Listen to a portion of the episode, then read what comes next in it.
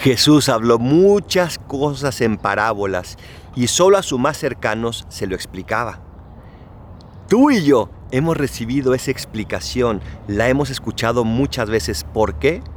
Porque Cristo quiere que tú y yo seamos de sus corazones más cercanos, porque Cristo no nos quiere ocultar nada a nosotros de lo que nos lleve a la salvación, porque Cristo nos ama tanto que nos transmite su corazón por entero.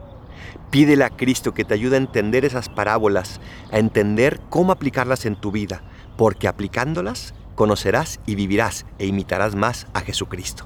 Soy el Padre Adolfo, recen por mí, yo rezo por ustedes. Bendiciones.